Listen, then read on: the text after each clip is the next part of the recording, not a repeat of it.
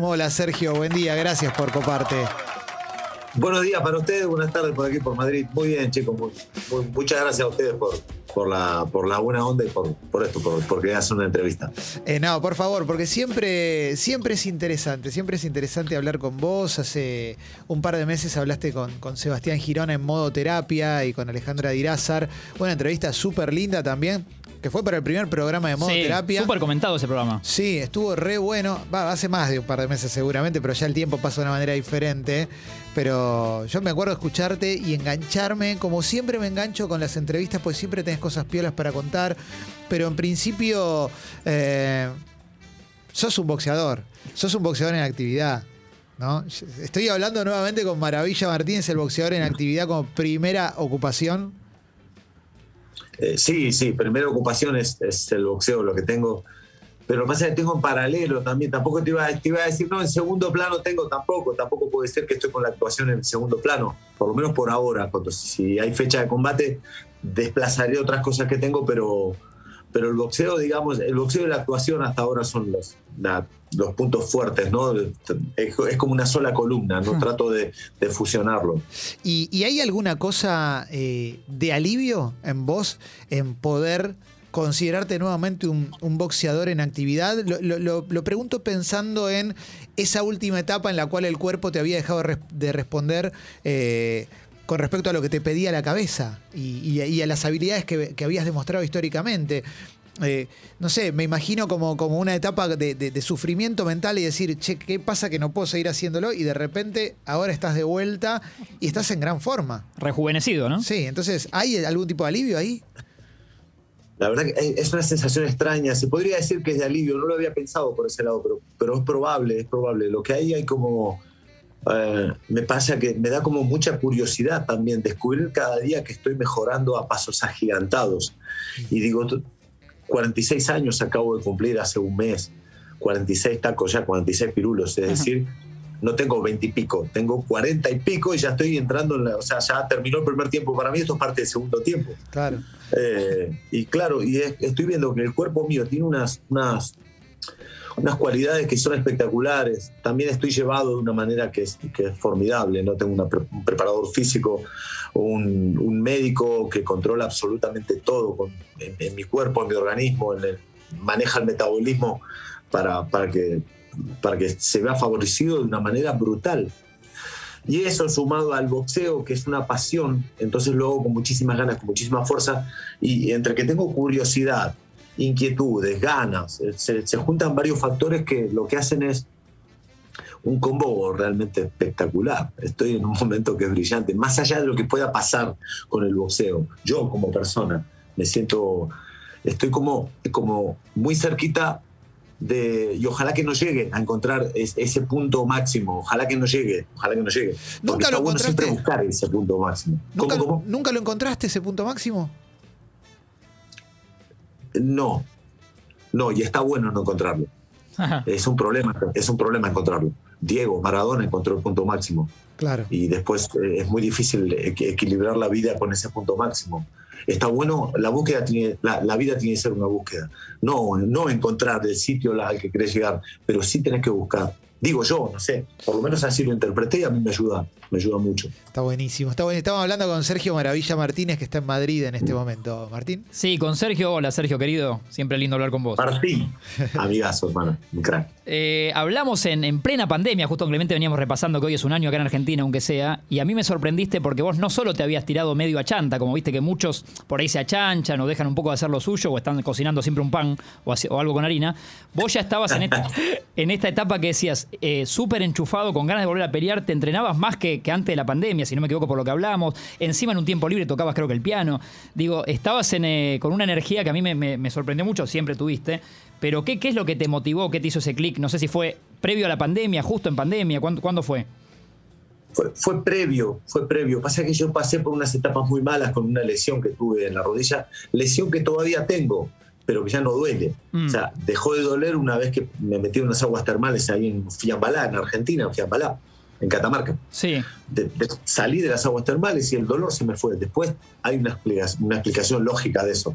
Tenía dos bacterias, las bacterias murieron. Punto, final. El dolor deja de sentirse porque las bacterias lo que hacían era comer.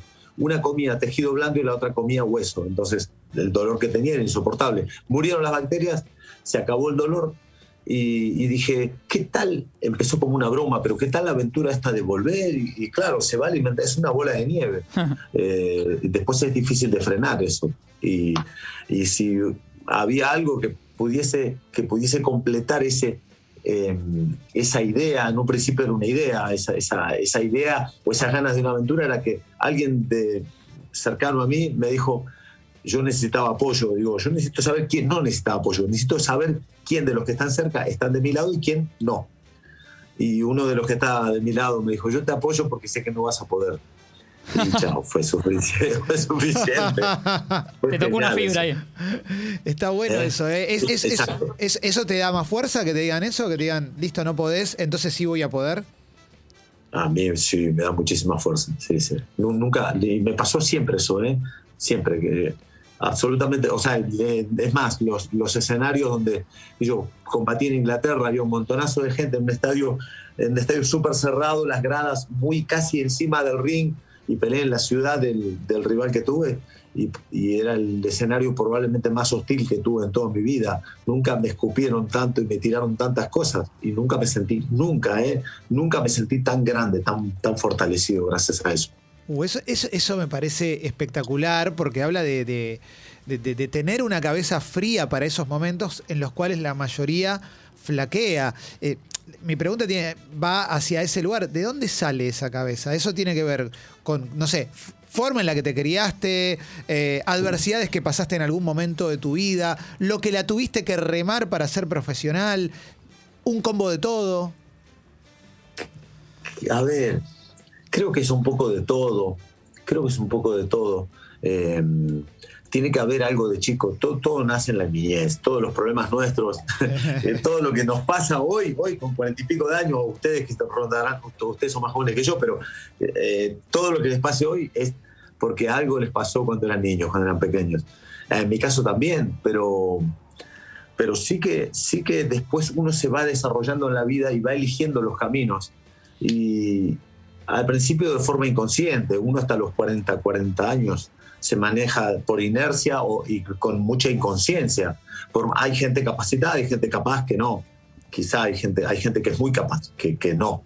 Pero, pero no es la mayoría. La mayoría de la gente se mueve, perdón, nos movemos por inercia o nos movimos por inercia. Después empezás a pisar la pelota y mirás para atrás y decís, uy, la pucha, decís, a mí me pasa que me metí en 450 mil merengues de los que no sabía cómo salir. Hmm. Y al final salí adelante de, todo, de todos esos este, problemitas o inconvenientes en los que yo mismo me fui metiendo y me fui, los fui creando.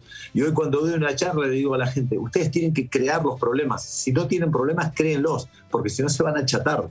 Y es eso lo que te da el crecimiento, el, no el superar el problema y arreglarlo, no el solucionarlo, sino el, el transitar un problema nunca es la misma persona esa que sale que la que entra, nunca la misma. Entonces, a mí me ayudó eso, que me metí en 450 mil este, cachengues, que claro, que de repente me vi con que ya estaba arriba de un ring y tenía un campeón del mundo delante y me tenía que arreglar. Pero claro, yo me armé atrás, antes, me armé antes, eso es arma la vida. Y Sergio, con esto que decía Clemen, me acuerdo que también alguna vez dijiste algo que a mí me gustó mucho y para que también esta charla, al que nos está escuchando, le deje algo de tu vida que vos hablaste de carencias, ¿no? Que, vos las pasaste y que los número uno en algo, muchas veces, si no me equivoco, nombraste a Jordan en un momento al pasar, la muerte de un padre, ya sea económica o, familiar o, con, viste, con, durezas y que en general los número uno en algo eh, pasaron por eso, no, no fue una vida fácil.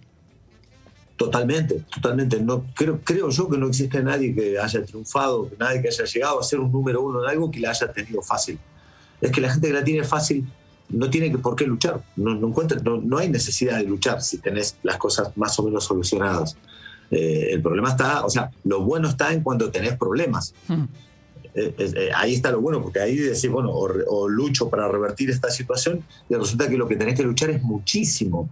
Y está buenísimo porque sin esa lucha no hay crecimiento, no hay evolución humana, no hay, el alma no, evoluciona, no evolucionamos como seres. Y, claro, nos, nos, estancamos, nos echatamos y, ahí morimos. Y ahí morimos, y ahí viene lo, de la rutina, ahí viene el aplastamiento, un matrimonio que está hace 40 años, que se odian, que no se llevan bien, que no se quieren, pero que están por, por inercia y porque, bueno, para no morirse solos están. Eso es más o menos lo que suele pasar a la gente. En, otros ámbitos, pero pasa eso. Pensando en esto de la adversidad como motor para, para enfrentar un nuevo desafío, eh, viendo notas de, los últimos tiempos y demás, nada, mucho título es Maravilla Martínez le gustaría tener la posibilidad de pelear por el título, ¿no? Y, pienso en historias de boxeadores que volvieron, ya más de grandes, más en ese segundo tiempo, ¿eh?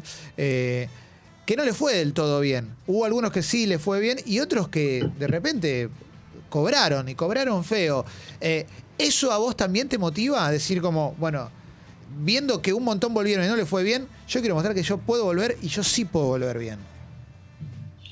Sí, es verdad. Uno mira en, boxeo y por historia, creo que está George Foreman, Roberto Durán. Sí.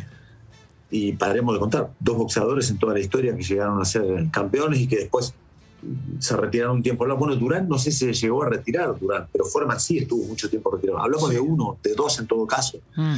Estaría, bueno ser, estaría bueno ser el tercero. Como desafío me parece maravilloso. A mí me parece una aventura increíble. Más, primero me quiero armar bien, primero quiero tener una, ¿cómo se dice? Eh, o sea, yo voy a ser mi propio armamento y, crearlo, juntarlo, eh, prepararme. Eh, este, culturizarme también porque necesito aprender de historia de boxeo, necesito aprender de muchas cosas para no caer en la misma, para no, para no caer en lo que el 99% cayó. Qué bueno eso de aprender historia de boxeo. Sí, sí, sí. Bueno, la curiosidad es ser que por, eso lo hace un distinto para mí en muchos campos. Y hay algo, Sergio, que, que, yo creo que vos podés contar muy bien, que es verdad que en el ambiente del boxeo, como dice Clemente, y, y, lo sabemos, digo, las historias son más tristes que alegres, ¿viste? Y que siempre terminan despilfarrando la guita y no tienen a alguien que los asesore bien y viene mucho de la pobreza. Bueno, charlar con vos siempre es distinto. Y, en el mejor momento, por ahí ganás una pelea y vos lo has contado, y, y después llegás a las 3 de la mañana a tu hotel a una habitación hermosa seguramente y te tenés que duchar horas y, y hay una soledad tremenda ahí, ¿no? Digo, después de, que venís de ganar tal vez lo mejor de tu vida y al rato estás en un hotel solo sin saber qué hacer. Sí, después llega la realidad, ¿no? Llega el, bueno, ya que te podés mirar al espejo y te olvidas del dinero, te olvidas de un cinturón, te olvidas del público, te olvidas de las 20, 30, 40 mil personas y te encontrás con que tenés la cara lastimada, empezás a recordar lo que te costó, empiezan a venir los, la, te entra la nostalgia esa de, empezar a recordar lo que eras cuando eras chico, decís, cuando eras chico no tenías mucha confianza, suele ser, suele ser muy habitual eso.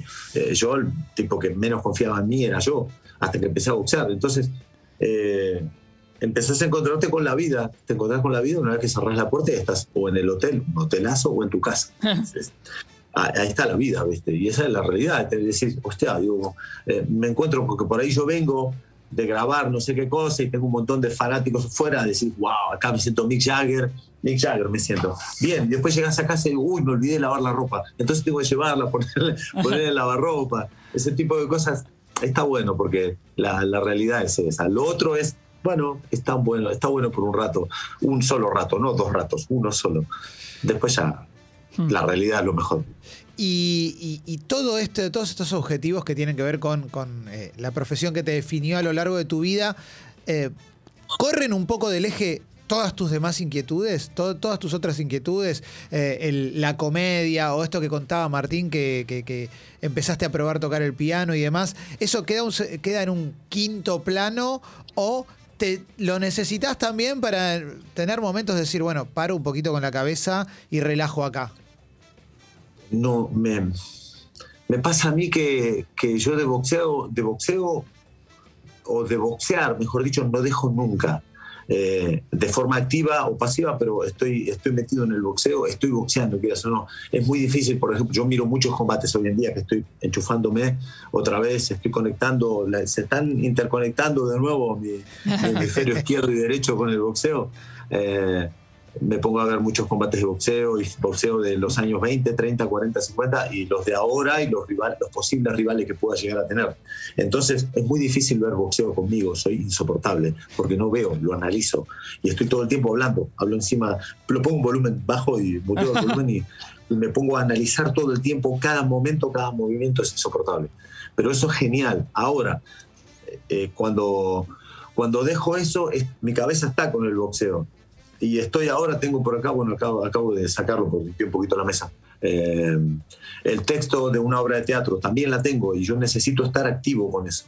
Eh, no necesito desconectar del boxeo, por lo menos por ahora, no necesito. Necesito quizá desconectar de las entrevistas, eh, cuando, por ejemplo, una rueda de prensa y tenés cuatro, cuando viene un combate, no de ahora, este momento, sino de, por ejemplo, viene un combate y hay 450 entrevistas y tenés que gestionar los tiempos para hacerlas porque ahí es necesario hacerlas. Mm. Bueno, eso sí que te mata, eso sí que te, te quita del eje, pero, pero igual no, así todo es muy difícil que, que mi cerebro quiera salir del boxeo, muy difícil.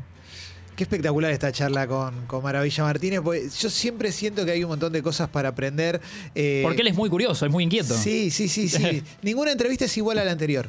Y eso, eso está buenísimo. Eh, yo eh, te entrevisté hace 10 años, 2011, en, mi programa anterior. Él se acordaba, me dijo, Clemente ya me entrevistó. Sí, sí, sí. Y esa entrevista yo la recuerdo como una de las mejores, pero también recuerdo, eh, hace poco contábamos, hablamos de famosos que nos cruzamos en lugares, y yo contaba una vez que en enero de 2010 te crucé en el aeropuerto, eh, en, en, el aeropuerto de Seiza, y vos todavía no eras famoso, vos eras un boxeador que si al que le gustaba el boxeo sabía quién eras. Y yo me acuerdo que te vi, dije, este es maravilla, yo te quería cholurear y no me animé, no, no, no, me sale.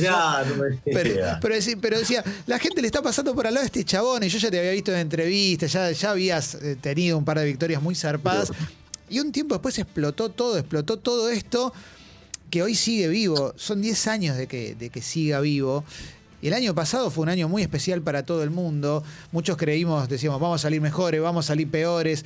Te pregunto a vos en particular, ¿Aprendiste algo de la pandemia? ¿Te dejó algo en la cabeza? ¿Te dejó alguna enseñanza? ¿Algo que te cambie la vida? ¿O, te adaptaste y seguiste para adelante? No, me dejó un montón de, un montón de, enseñanzas y una de, esas, una de ellas es justamente adaptarme o aprender a adaptarme porque tenemos que tener versatilidad. Sí. Mañana nos vuelven a cerrar completo y tenemos que adaptarnos a eso. Entonces, una de las cosas que me dejó es saber adaptarme también. Eh, muy muy bueno, aprendí a cocinar algunas cosas que eran tremendas, espectaculares. Resulta que cocino, que me da bien la cocina. Oh, tengo mano, tengo mano. Trabajé hace muchos años, pero, pero tengo mano. Entonces aprendí a cocinar cosas nuevas. Me puse con clase de piano, me llevó una, una obra de teatro, entonces me puse con una obra de teatro, escribí dos, dos monólogos más de rutinas de casi una hora. Entonces dejé piano, ahí lo tengo, pero el curso de piano lo compré y lo tengo, o sea que en algún momento lo voy a hacer. Y, y sí que me, me, dejó muchísima enseñanza. También que cuando a veces escuchamos cosas como salvemos el planeta, tenemos que salvar al mundo.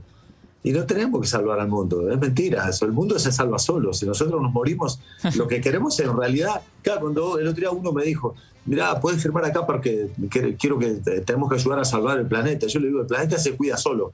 El problema somos nosotros. Vos lo que querés es cuidarte, cuidarte vos, o sea, querés salvarte vos. Sí. No, el planeta. El planeta. El planeta ya se cuida mucho mejor que nosotros, eh, a nosotros mismos incluso. Entonces, fui aprendiendo eso, que el planeta respira y vive por sí solo, que, que necesitamos y dependemos mucho de, del otro, del otro. Ahora es eso, ¿no?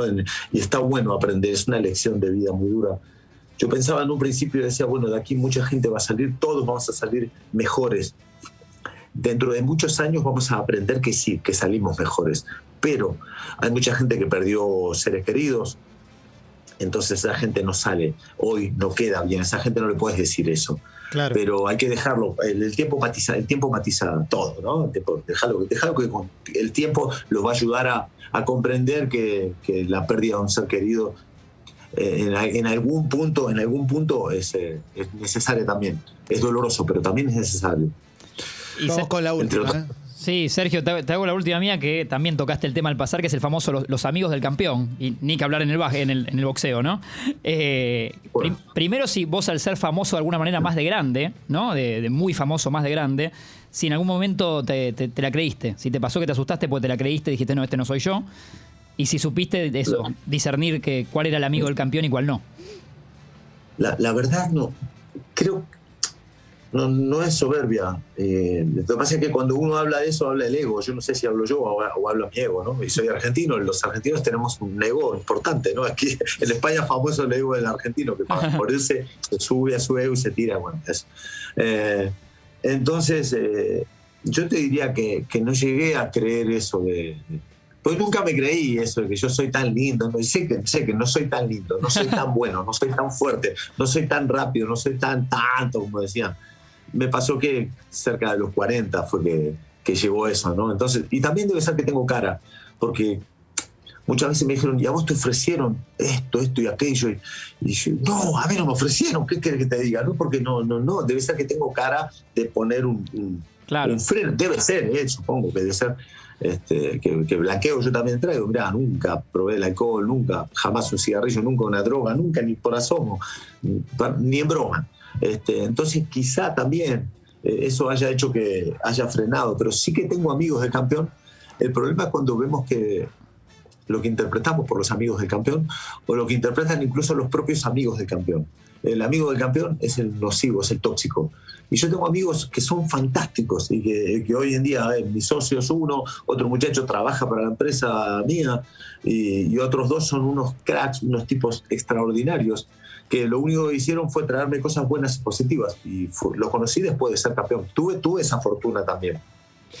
Sergio, eh, la verdad está buenísimo escucharte siempre y el tiempo se pasa rapidísimo, rapidísimo.